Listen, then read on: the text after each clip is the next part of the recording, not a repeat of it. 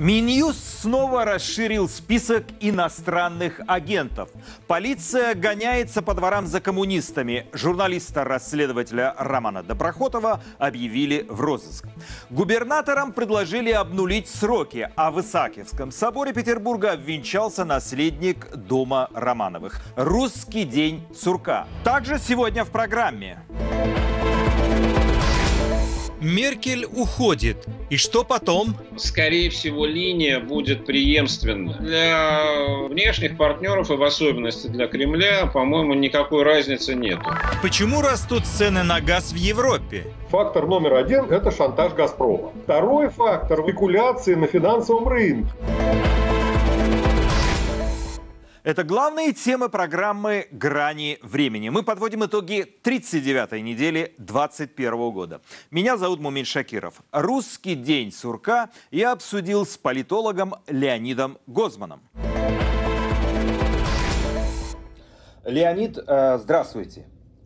Итак, по порядку. Все эти запреты, аресты, штрафы, преследования коммунистов, новый список иноагентов, среди них издание «Медиазона», Петр Верзилов э, и Сергей Смирнов тоже иноагенты, еще одно уголовное дело против Навального, объявление в розыск Романа Доброхотова – на ваш взгляд, это все подготовка к президентским выборам 2024 или каток репрессии уже не остановить, потому что силовики вошли во вкус?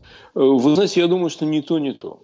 Я думаю, что главная причина состоит в том, что наша нынешняя власть, наш верховный начальник, они хотят э, изменить страну, они ее практически изменили. Они устанавливают тоталитарное правление, которое вовсе не обязательно сопряжено с такими морями крови, как это было при Сталине, э, но оно э, включает в себя контроль не только поведения, но и мыслей. Они, вот, э, посмотрите, кого они репрессируют. Вот говорят, что они несправедливо э, делают людей иноагентами, те не получали денег из-за рубежа там и так далее. Но простите, у этих всех людей есть реальный грех перед этой властью. Ровно такой же, как у вас, у меня и так далее. Да? Мы не любим эту власть. Они запрещают не любить их. Они запрещают к ним плохо относиться. И всех, кто к ним плохо относится, считают врагами. Кто совсем к ним плохо относится, или даже это выражают, как-то они объявляют государственными преступниками, как сейчас не объявили э, Навального. Понимаете, обвинять его в экстремизме не обязательно, чтобы его держать в тюрьме, в тюрьме вечно. Э, может быть, он изнасиловал собачку, может быть, он неправильно перешел дорогу э, на красный свет. Там, ну, мало ли какие прегрешения могут быть у человека но они объявляют государственным преступником. А э, вот то, что вы, с чего вы начали, вот этот список запрещенных сведений, знаете, это же прямо что значит собирать эти сведения? Если я их собираю у себя в голове, да, вот я у себя в голове собираю эти сведения о коррупции в Роскосмосе, о многом, многом другом, и получается, я тоже враг, и я действительно им враг. Понимаете, вот, вот что, что на самом деле надо признать, да, они действительно репрессируют своих врагов. Да? Не обязательно тех, кто нарушает законы, плевали они на законы. Мы не нарушаем законы, да, но мы им враги. Это чистая правда. Это чистая правда.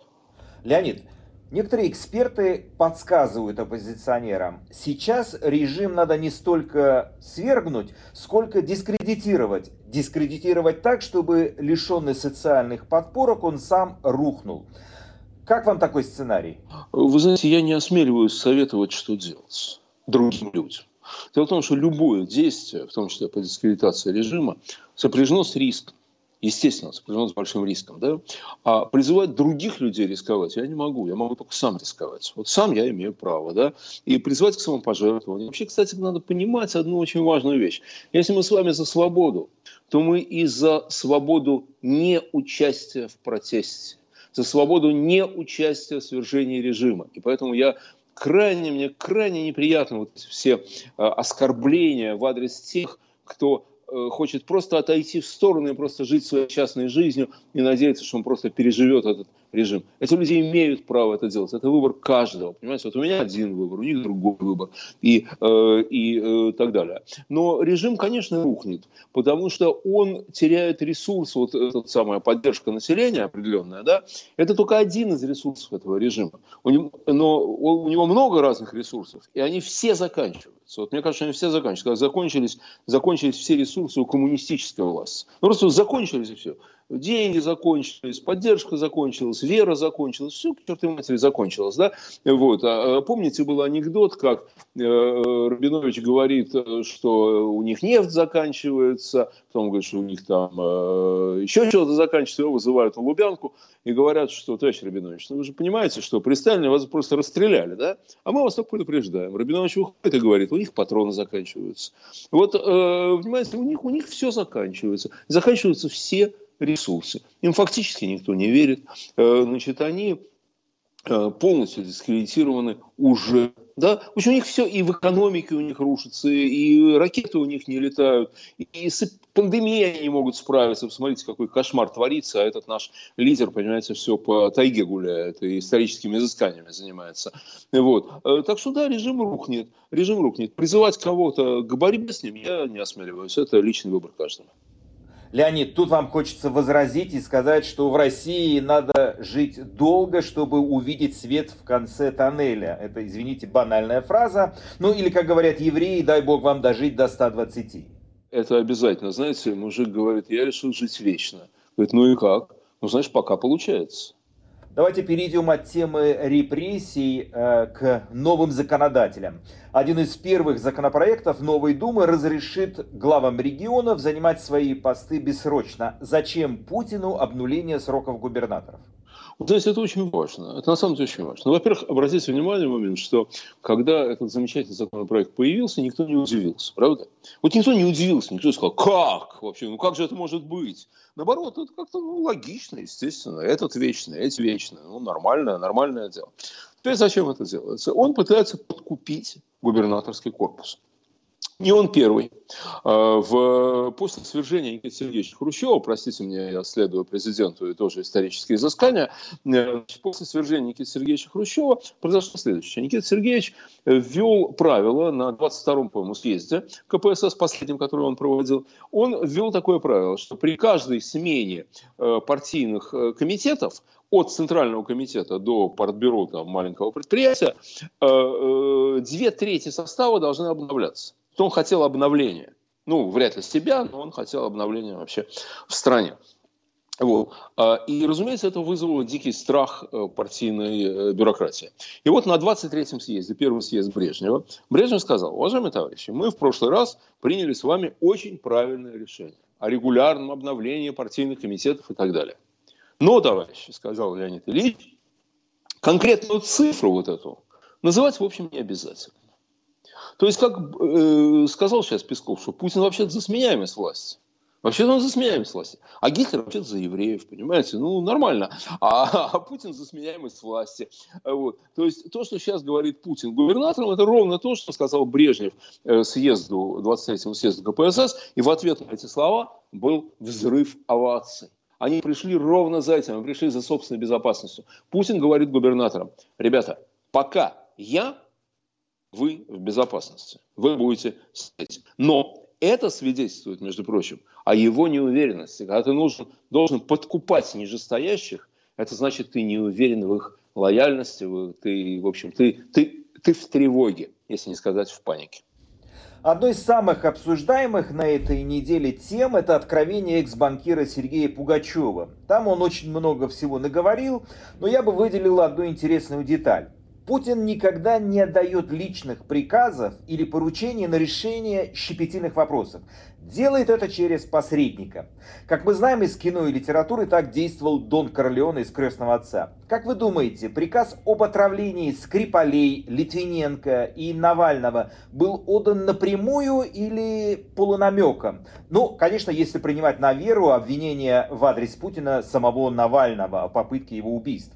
Ну, я думаю, что он сказал, ну, как бы так понимаете, в отличие от Пугачева, Пугачева, который когда-то что-то знал, сейчас не знает ничего. Естественно, да, это понятно. А вот э, я не был приближен к этим людям, но я думаю, вот потому что я вижу, чувствую там и так далее, я думаю, что он говорил примерно, что-то примерно в таком духе. Ну, решите, наконец, эту проблему. Ну, решите. Они ее решают. Леонид, а что вас лично зацепило в этом пятичасовом интервью Сергея Пугачева, который, по его словам, больше десяти лет был рядом с Путиным? Он современный Хлестаков или вершитель истории? Нет, меня ничего не зацепило, я никогда этому человеку не верил ни на грош, и сейчас тоже. Конечно, это Хлестаков. Какая к черту, какая к черту решительная история, о чем вы говорите? Возвращаясь к силовикам, вот ФСБ утвердила перечень несекретных данных, за сбор которых можно стать иностранным агентом. Какая конкретная задача сейчас поставлена спецслужбами? Выявлять всех, всех активно недовольных. Вот, не просто недовольных, а активно недовольных, которые это готовы обсуждать хоть в своем фейсбуке с восьмью читателями, понимаете? Вот. вот эти все люди являются врагами, их надо как-то сдерживать, репрессировать и так далее. Не могу вас э, не спросить про международную политику. Михаил Саакашвили сидит в грузинском СИЗО и объявил голодовку. Это, на ваш взгляд, э, цирк Шапито или настоящий просчитанный ход политика, который может дать результаты? Как мы знаем, этот фокус у Навального не прошел. Он сел и, как считают многие, наверное, надолго. Вы знаете, я не знаю ситуации в Грузии так, чтобы делать какие-то прогнозы, может это дать результаты или не может. А, мои грузинские друзья, вот те, кто живут в Грузии, они в свое время, по крайней мере, они были против Михаила Саакашвили. Против. Когда? Ну, когда он только приходил к власти. Потом уже не знаю. Вот. И далеко не все из того, что говорил Михаил Саакашвили, мне было близко. Тогда, тогда когда-то, да. Но этот поступок сейчас, то, что он сделал в последнее время, мне как раз очень нравится. Вот. А, но вот вне зависимости от моего к нему отношения, отношения к его действиям, его политической позиции, у меня вот этот акт вызывает восхищение. Вот. Это самоотверженность. А, Михаил Саакашвили, безусловно, очень умный человек. Он, конечно, понимал, что он идет на смертельный риск. Конечно, понимаю. И в этом смысле действительно очень похоже на поведение Навального. Вот. Вообще, э, Ежелец когда-то сказал, чем хуже строй, тем лучше люди. Вот, э, диктатуры дают героев. Некоторые эксперты считают, что тут может сработать формула «чем хуже, тем лучше». Рано или поздно сорвет резьбу, власть допустит крупный промах или ошибку, и режим рухнет. Как вам такой сценарий? Если бы я жил во Флориде, возможно, я был бы с ней согласен. Я живу здесь, в Москве, и, кроме того, я э, при, негативном отношении к нашим властям, я э, считаю эту страну своей страной, и людей, которые в ней живут, своими соотечественниками. Да? Я не хочу, чтобы у них были проблемы. И вот эта вот идея, э, пусть оно все, значит, э, накроется, зато режим раньше рухнет, да, ребята, а что значит накроется? Это значит, что люди, люди вот вокруг нас, которые живут с нами в соседних квартирах, ходят по улицам, да, они будут сидеть в холоде, потому что отключится к чертовой матери отопления, да, они будут голодать, им не будет лекарств вообще никаких, и так-то мало, не будет вообще никаких и так далее, да, вот, э, вообще тоже мне демиурги, которые так говорят, понимаете, они, они считают себя вправе, они считают себя вправе приносить как, ну, хотя бы ментально приносить в жертву жизни и благополучия других людей ради высокой политической цели. Горя на огнем это политическая цель. Люди должны жить по-человечески прежде всего. В России снова зафиксировали более 25 тысяч заражений ковидом за день. Таких цифр не было с июля. А вот летний уровень суточной смертности уже даже превышен. Тем не менее, в Кремле по-прежнему оставляют регионам вопрос ужесточения ограничений. В некоторых школы ушли на удаленку, а в Москве усилили контроль за соблюдением масочного режима. Те же россияне, кто мечтает вернуться к привычной жизни и привычным путешествиям, последние несколько месяцев стали чаще ездить в Европу в так называемые прививочные туры. И все ради того, чтобы привиться вакциной, одобренной Всемирной организацией здравоохранения. В тонкостях прививочного туризма разбирался наш коллега Иван Воронин.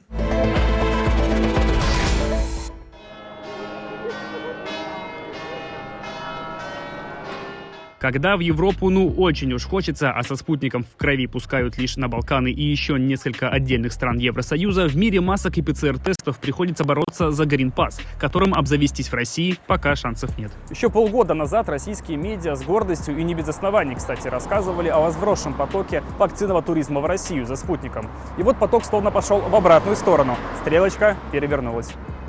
Непривитые с точки зрения Евросоюза россияне ищут прививки на тех же Балканах, куда особо предприимчивым уже несколько месяцев предлагаются вакцинные туры, пока во Всемирной организации здравоохранения опять приостановили одобрение спутника Ви. Среди самых популярных направлений Сербия и Хорватия, и вакцины есть, и пересечь границу несложно. В Ассоциации туроператоров России на этой неделе сообщили как минимум о трех компаниях, готовых предложить пакетные туры с полным сопровождением туристов в места вакцинации. Сербия безвизовая, Хорватия, Хорватия визовая, но и в том и в другом случае все равно нужен сопровождающий, нужно записаться на вакцинацию. Да, она бесплатная, но это процедура. И, конечно, нашим туристам хотелось бы, чтобы кто-то их э, в этом процессе подстраховал, несмотря на то, что страны вроде даже с э, не очень серьезным языковым барьером, казалось бы, наши туристы теоретически могут сами разобраться, но все равно есть желание, чтобы кто-то подстраховал, потому что это все-таки нестандартный, необычный, необычное путешествие. Туроператоры для оперативности и простоты в логистике в основном ставят на однокомпонентные вакцины, например, фирмы Johnson Johnson или AstraZeneca. При этом трех-четырехдневные прививочные туры в ту же Сербию заметно отличаются в цене от стандартных или даже более продолжительных и начинаются от 500 долларов США за поездку, обратили внимание в русской службе BBC. В самих турагентствах при этом в беседе с изданием открестились от поддержки вакцинного туризма. Мол, мы просто везем туристов на Балканы, а решение о вакцинации они принимают самостоятельно. Пара планерок редакции программы «Грани времени» с обсуждением темы прививок в Европе. И вот контекстная реклама в инстаграме корреспондента «Радио Свобода» уже подбрасывает предложение туров за вакциной. Звоним по номеру в описании. Pfizer, Moderna, AstraZeneca – все в наличии. Лететь два раза с интервалом 21 день. Однокомпонентные пока не делают. Обещают начать, но пока нет.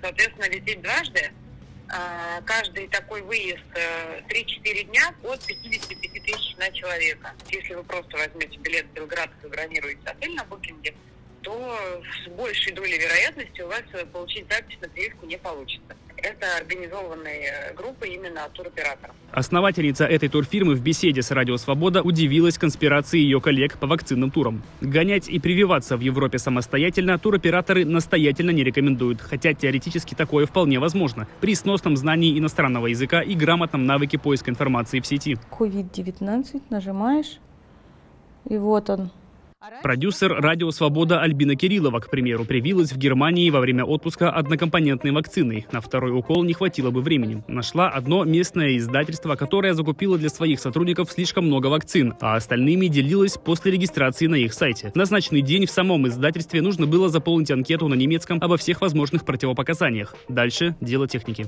В этот же день меня укололи, и заранее я купила книжку э, о вакцинации, такая, с, куда они вкла- вклеивают такую наклейку. Это с этой книжкой в Берлине идешь в аптеку и даешь свой паспорт, даешь эту книжку, и в аптеке э, вам выдают такой бумажный сертификат, ну, как бы он такой распечатанный, но на самом деле он электронный, и надо скачать приложение, в котором потом этот сертификат отображается. Две недели спустя зеленый свет на путешествие по Европе и посещение публичных пространств. Правда, правила игры могут поменяться в любой момент вместе с условиями въезда или сроком карантина. После публикации в СМИ спрос на вакцины и туры вырос примерно в 10-15 раз, сообщили Радио Свобода в Ассоциации туроператоров России. Если раньше, по словам исполнительного директора Адор Майи Ламидзе, у компании было по 10-20 заявок, то сейчас столько же прилетает за день. Но, по словам эксперта, на массовом рынке такие туры вряд ли скажутся. Это все равно не массовый продукт и несопоставимо по потокам э, с теми же экскурсионными турами в Сербию или в Грецию, или на Кипр, или в любую другую страну, куда люди едут с целью отдыха. Большинство стран Евросоюза и с вакцинами остаются закрытыми для обычных российских туристов. И на всякий случай напоминаем, совместимость разных вакцин стоит обсудить со специалистами. В прошлое воскресенье в Германии прошли парламентские выборы, но до сих пор неизвестно, кто же сменит на посту канцлера Ангелу Меркель. А Евросоюз и Великобританию накрыл газовый кризис. Это главные темы второй части нашей программы. А пока лента новостей. Российским губернаторам разрешат обнулиться. Сенатор Андрей Клишес и депутат Госдумы Павел Крашенинников внесли новый законопроект, который, в числе прочего, позволяет главам регионов избираться больше, чем на два срока подряд. Кроме того, у президента появятся полномочия снять любого избранного главу субъекта из-за утраты доверия. Срок полномочий глав регионов фиксируется на 5 лет. Сейчас он определяется самой региональной властью, но не может превышать 5 лет. А еще всех руководителей регионов официально будут называть главы субъектов Российской Федерации. Это означает отказ от губернаторов и президентов в названии должностей. Сейчас главами называют, как правило, руководителей республик, а Татарстан – единственный регион России, который возглавляет президент. Крашенинников уточнил, что документ не предусматривает изменений в названиях должностей мэра Москвы, а также губернаторов Санкт-Петербурга и аннексированного Севастополя. На Алексея Навального и двух его ближайших соратников, Леонида Волкова и Ивана Жданова, завели новое уголовное дело. На этот раз Следственный комитет обвиняет их в создании экстремистского сообщества. Еще несколько сторонников оппозиционера подозревают в участии в экстремистском сообществе. По версии следствия, Навальный не позднее 2014 года учредил Фонд борьбы с коррупцией, основной целью которого было, далее цитата по сайту СК, изменение основ конституционного строя и подрыв общественной безопасности. К нему присоединились Волков и Жданов, а затем и другие подозреваемые. Для совершения преступной деятельности были созданы 8 НКО, которые стали подразделениями сообщества. А для расширения преступной деятельности в 37 регионах были открыты штабы Навального. ФБК признан в России экстремистской организацией. Сам Навальный через адвокатов прокомментировал новое уголовное дело против себя. В посте в социальных сетях политик отметил, что максимальный срок по совокупности приговоров ему не более 30 лет. Так что не волнуйтесь, выйду на свободу не позже весны 2051 резюмировал Навальный. Минюст в среду в очередной раз расширил список иностранных агентов. Теперь в него попала Медиазона, издание признано СМИ иноагентом, а также ООО «ЗП», компания-учредитель Медиазоны и Зоны права. Эта организация занимается помощью заключенным. Кроме того, в список физлиц иноагентов включили и главного редактора Медиазоны Сергея Смирнова, а также издателя Петра Верзилова. Также Минюст включил портал ОВД-Инфо. Он помогает задержанным на акциях протеста в реестр незарегистрированных общественных объединений, выполняющих функцию иностранного агента. Помимо Смирнова и Верзилова, в личном статусе иноагентами стали еще 20 человек. Это бывший координатор «Открытой России» Артем Важенков и руководители ряда региональных отделений движения «Голос». Сам «Голос» также внесен в список незарегистрированных организаций иноагентов. Четверг же основатель и шеф-редактор «Инсайдер», издание, признанное Минюстом СМИ иноагентом Романа Доброхотова, объявили в розыск после отъезда из России. Его подозревают в незаконном пересечении границы России и Украины, цитата, в обход установленных пунктов пропуска. Как сообщает «Инсайдер», в 6 утра сотрудники ФСБ пришли с обыском в квартиру журналиста, где находилась его жена и маленькие дети, а также в квартиру его родителей. Спустя 6 часов жену Доброхотова увезли на допрос ФСБ, так и не пустив к ней адвоката. Также на допрос забрали 71-летнего отца Романа, профессора высшей школы экономики Александра Доброхотова. У родителей Доброхотова в июле уже проводили обыск по делу о клевете, по которому журналист проходит в качестве свидетеля. Доброхотов утверждает, что уехал из России абсолютно законно. По его словам, у него не было никаких запретов или ограничений на это. Лефортовский суд Москвы арестовал на два месяца основателя, генерального директора компании групп IB Илью Сачкова. Его подозревают в госизмене. Максимальное наказание по этой статье составляет до 20 лет лишения свободы. Сачкова задержали утром 29 сентября, а 28 сентября в штаб-квартире групп IB прошли обыски. Как рассказал источник ТАСС, предпринимателя подозревают в сотрудничестве с разведкой иностранных государств. Вину в государственной измене, которая нанесла репутационный и национальный ущерб интересам России, он не признает, как и то, что он сотрудничал с разведкой иностранных государств. В групп IB заявили, что сотрудники компании уверены в невиновности Сачкова и его честной деловой репутации. Группа IB является одной из ведущих российских и мировых компаний в сфере кибербезопасности. Она специализируется на предотвращении кибератак и расследовании высокотехнологичных преступлений. Ангела Меркель уходит с поста канцлера Германии. Причем это решение она приняла сама. Кто сменит Меркель и что будет с Германией после сентябрьских парламентских выборов, расскажет Алена Вершинина.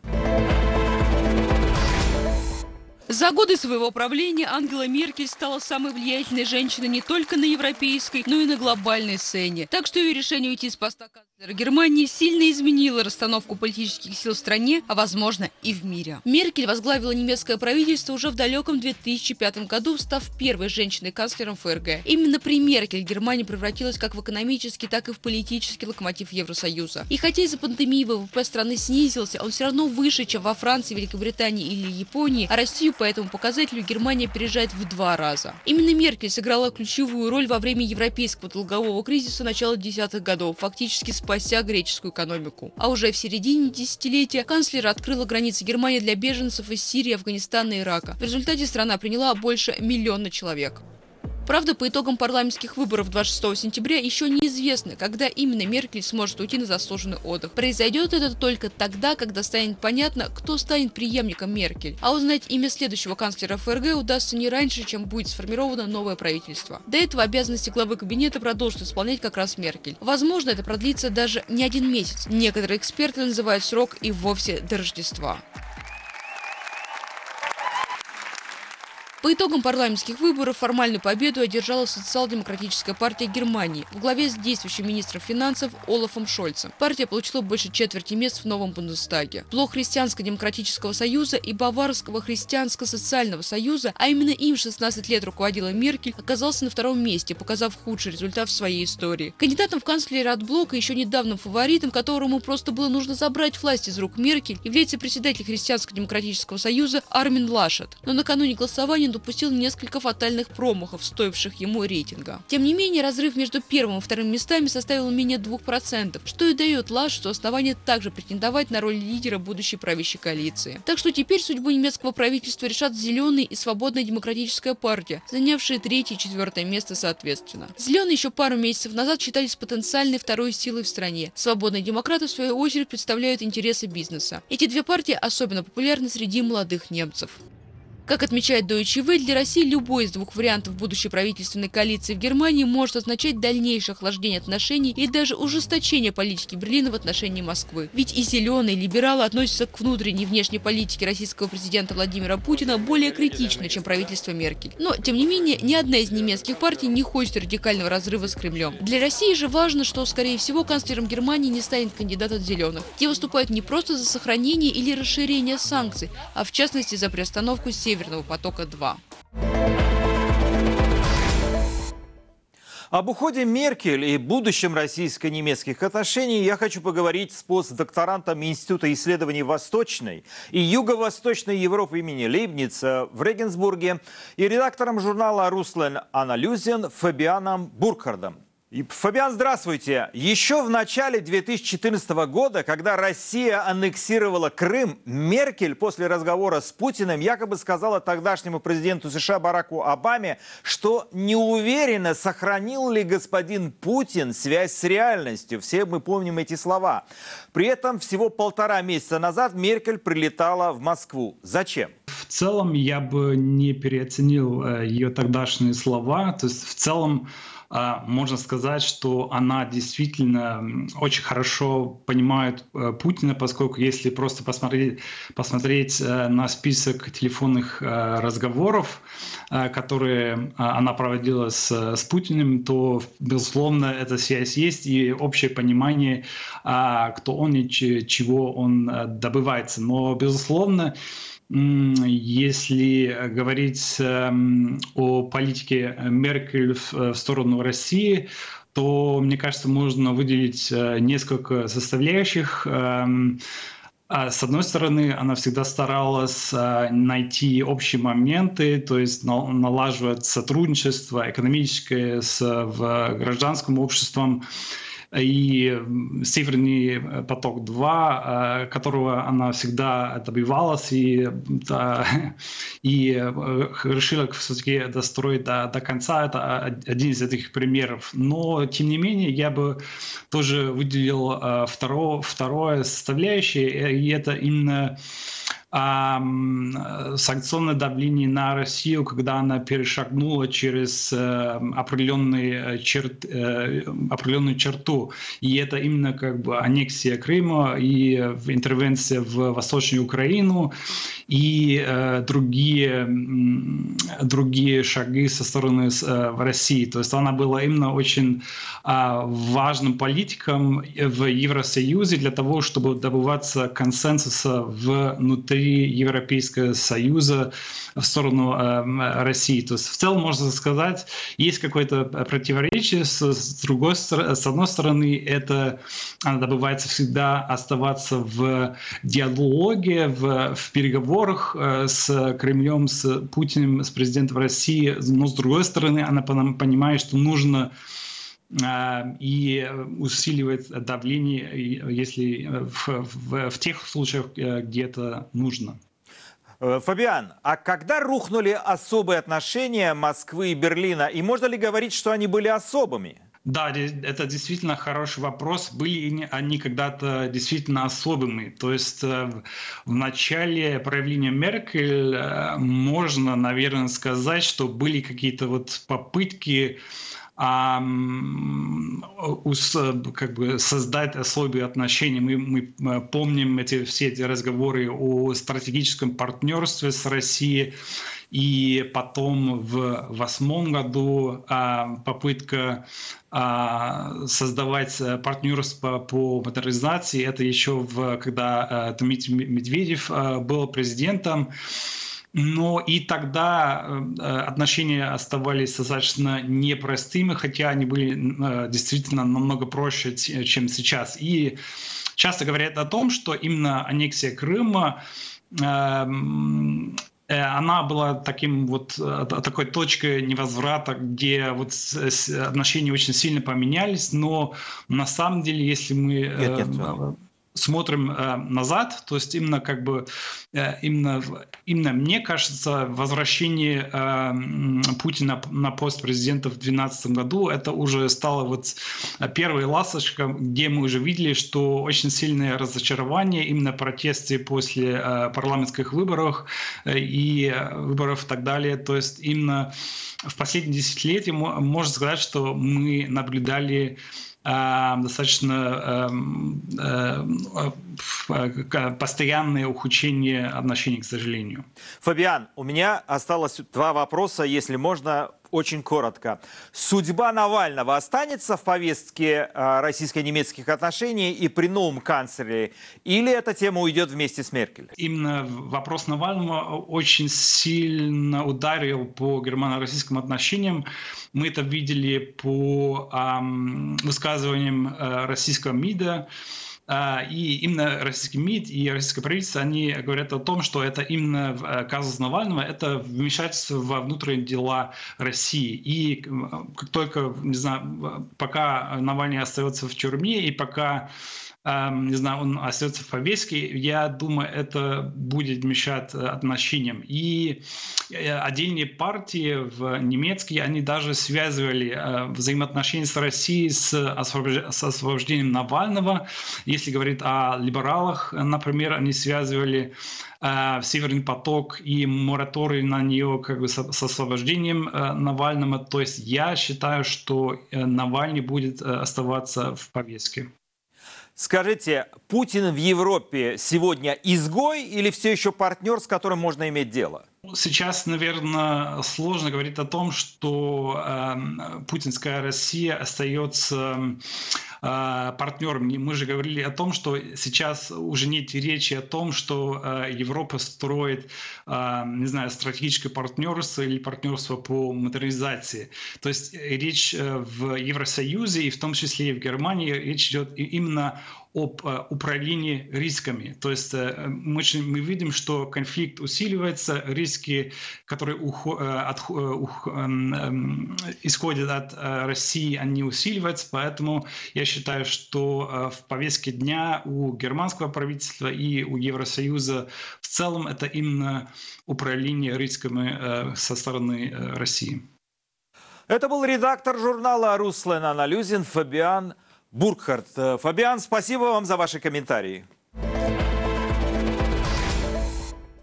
Обсуждать отношения России и Германии я продолжу с главным редактором журнала «Россия в глобальной политике» Федором Лукьяновым. Федор неоднократно модерировал встречи Владимира Путина с немецкими политиками и предпринимателями.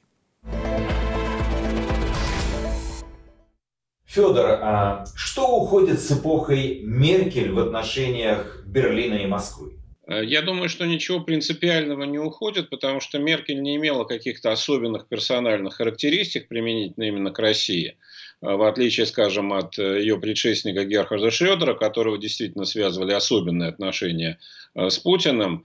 Меркель уходит не из российско-германской отношения, она уходит как феномен европейской и немецкой политики, как олицетворение такой, что ли, как у нас говорили в свое время классики, умеренности и аккуратности.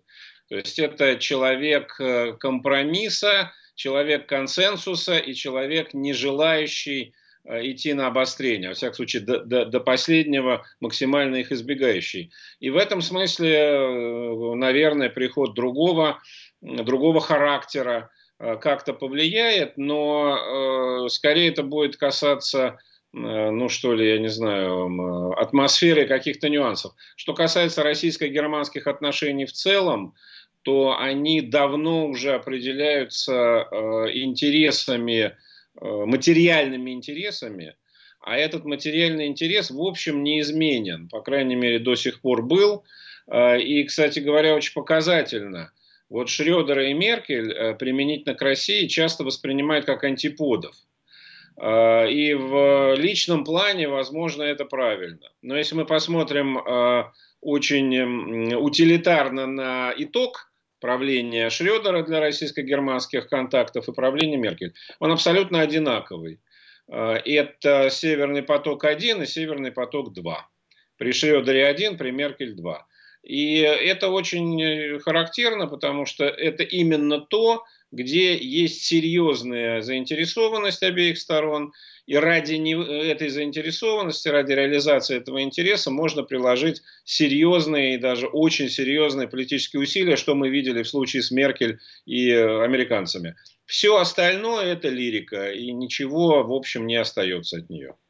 Можно ли говорить, что сегодня нет особых отношений с Германией? Меркель после истории с Навальным, с оккупацией Крыма и войны в Донбассе поставила жесткий фильтр, и теперь общение идет через «не могу» и «не хочу».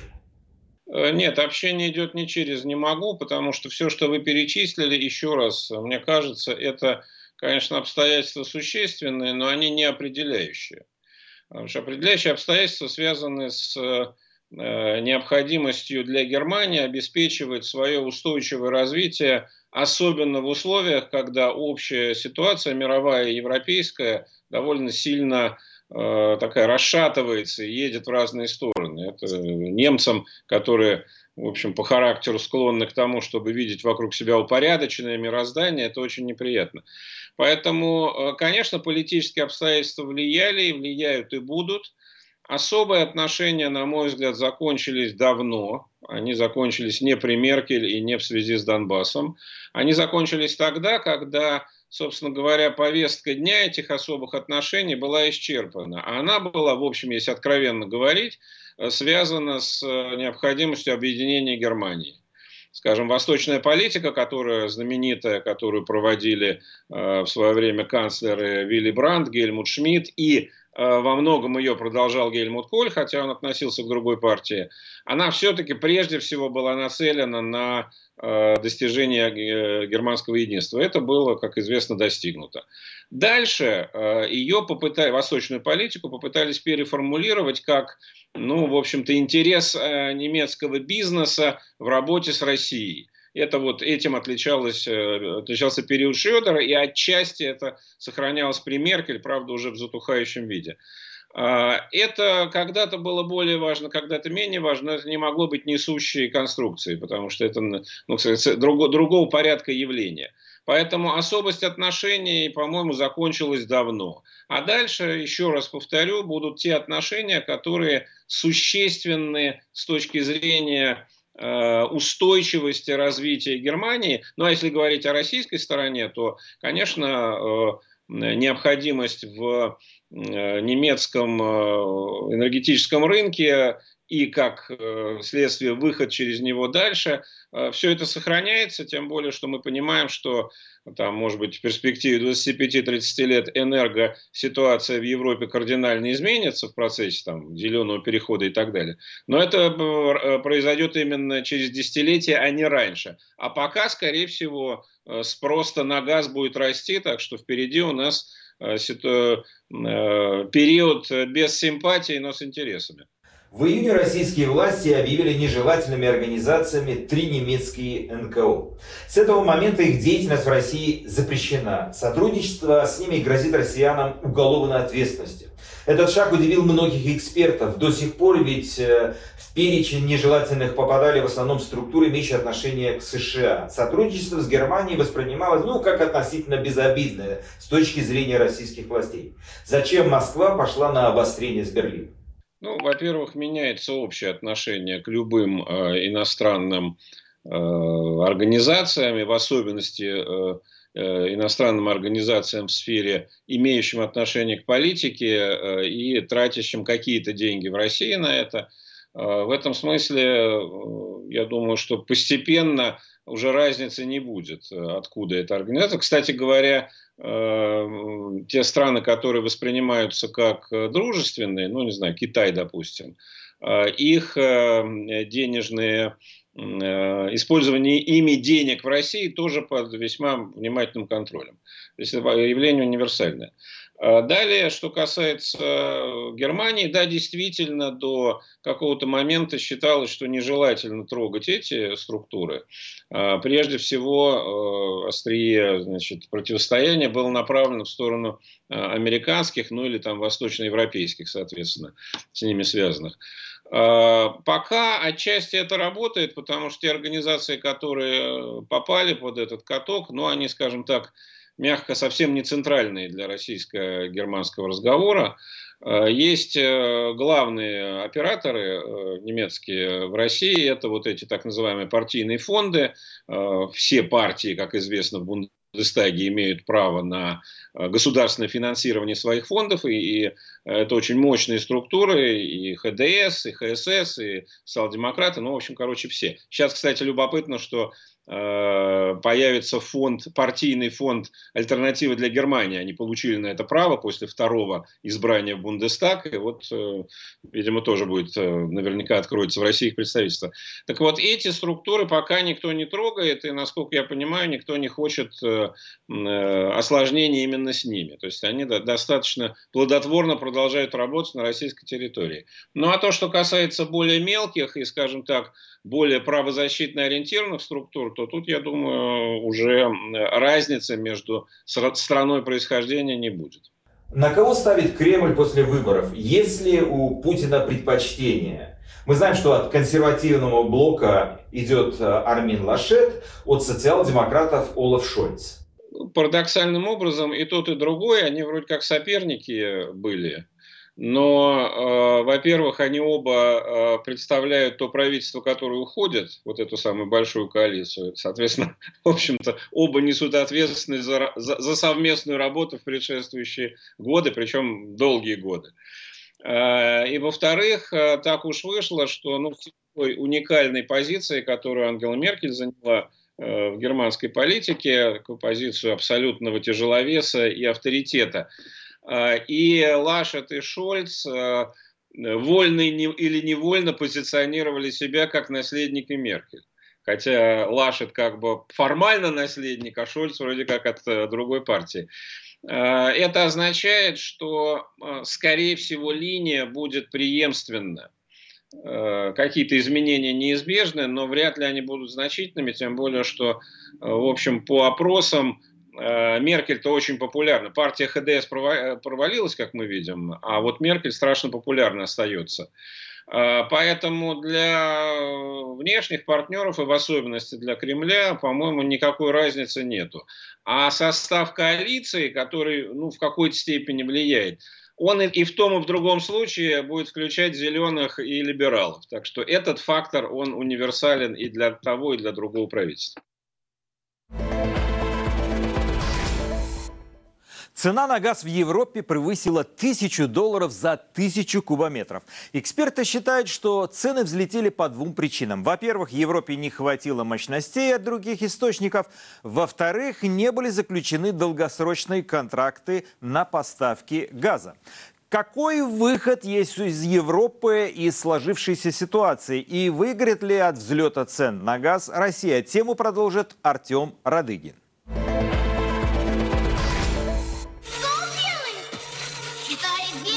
Итак, вы наверняка представляете себе тех, кто год назад вложился в добычу природного газа. За это время его цена на европейских биржах выросла на 129%. Главная причина, почему так вышло – недостаток других источников энергии. С 2016 года страны Европы пытаются перейти на более экологичные источники энергии. Среди таковых большое предпочтение отдают солнечным батареям и ветрогенераторам. И все бы ничего, но в этом году такое предпочтение сыграло злую шутку. Оба эти вида энергии, как известно, метеозависимы.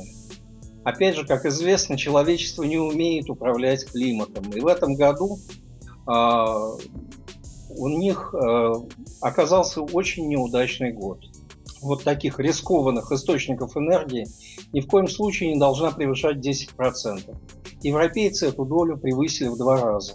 Вот в результате и пожинают проблемы с дефицитом энергии.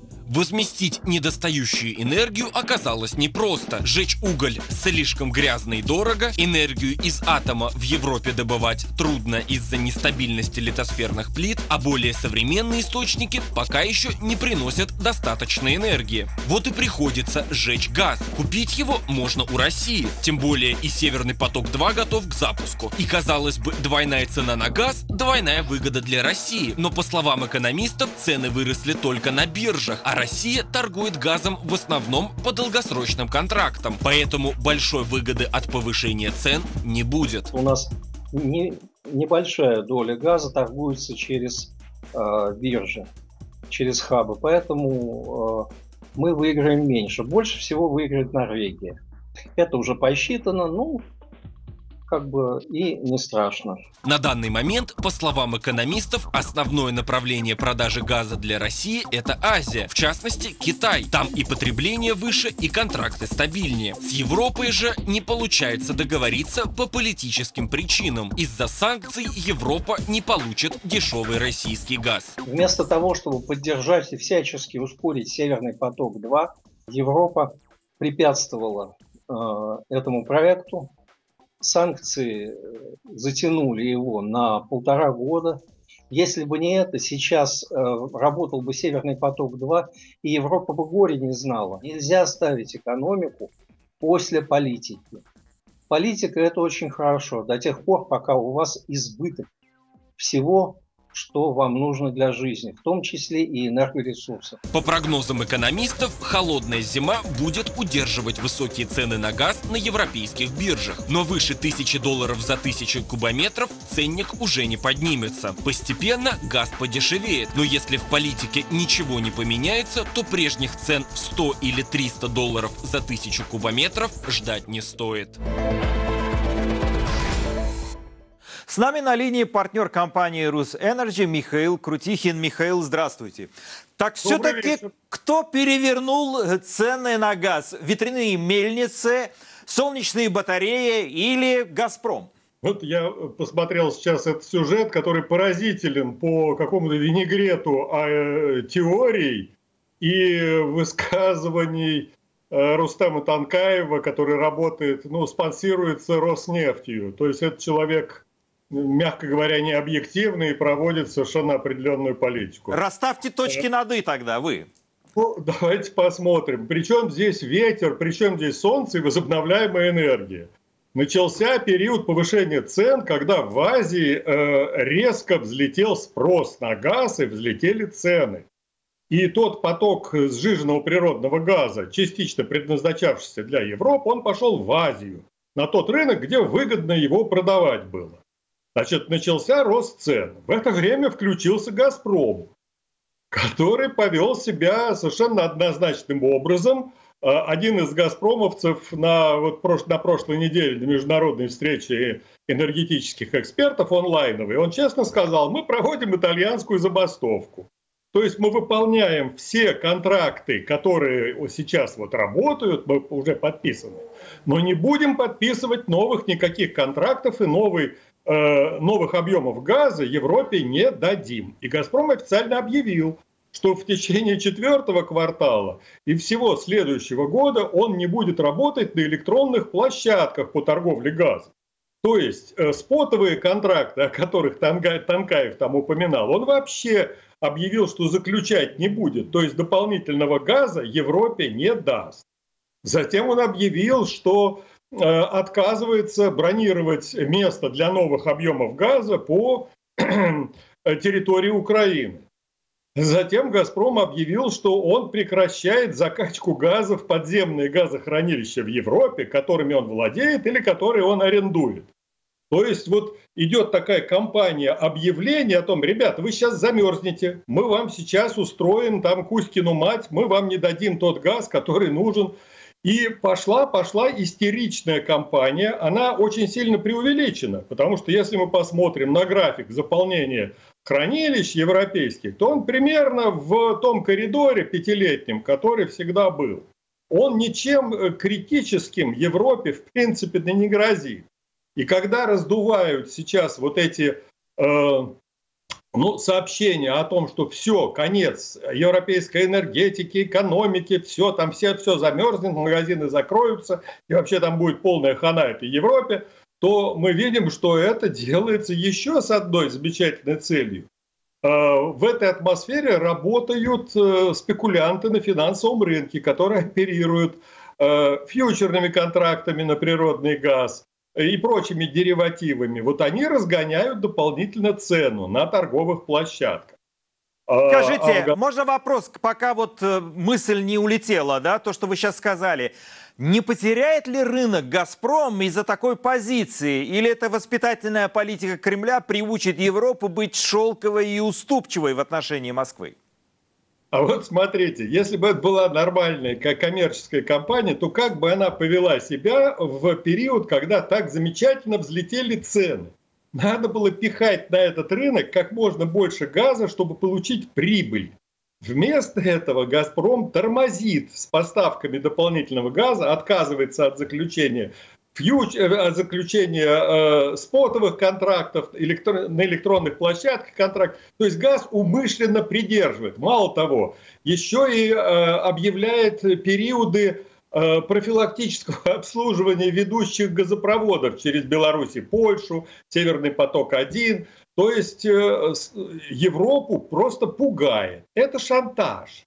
Вот тот же самый «Газпром», он очень четко сказал, если Европа хочет, чтобы в России проявили добрую волю и дали дополнительно какие-то объемы газа на зиму, то почему они не проявят добрую волю в отношении проекта «Северный поток-1»? То есть смысл такой – мы вам не дадим газ, а дадим только в том случае, если вы нарушите свои собственные законы Евросоюза, антимонопольные, и позволите «Газпрому» выступать монополистом на том маршруте, который он для себя построил. То есть вот да плевать на ваши законы, у нас прямой, грубый, наглый шантаж. Вот что, как поступает «Газпром». Причем, поскольку он отказывается от части выгоды своей коммерческой, это наносит прямой ущерб и самой компании, и, в принципе, государственному бюджету. Это все-таки на 50% государственной компании. Михаил, у нас есть 30 секунд. Вы меня простите, конечно, но когда все-таки цены на газ упадут и вернутся в прежнее состояние? Это после Нет. отопительного сезона или во время? Нет, цены я не предсказываю. Там они очень сильно зависят от спекуляций на финансовом рынке сейчас. Северный поток-2, очень коротко, он спасет ситуацию, если он вступит или нет? Или это совершенно разные вещи? А каким образом э, без Северного потока-2 мощности э, трубопроводов, которые идут из России в Европу, полтора раза больше, чем Европе нужно газа. А, вы, э, вы про это как раз много говорили, да. Михаил, спасибо вам огромное за ваши комментарии. Всего доброго, до свидания. Рост цен э, на газ в Европе я обсудил с партнером компании «Русэнерджи» Михаилом Крутихиным. На этом я заканчиваю эфир программы «Грани времени». Смотрите его на сайте Радио Свобода и телеканале «Настоящее время». С вами был Мумин Шакиров. Подписывайтесь на канал Радио Свобода и ставьте лайки этой трансляции. Увидимся через неделю.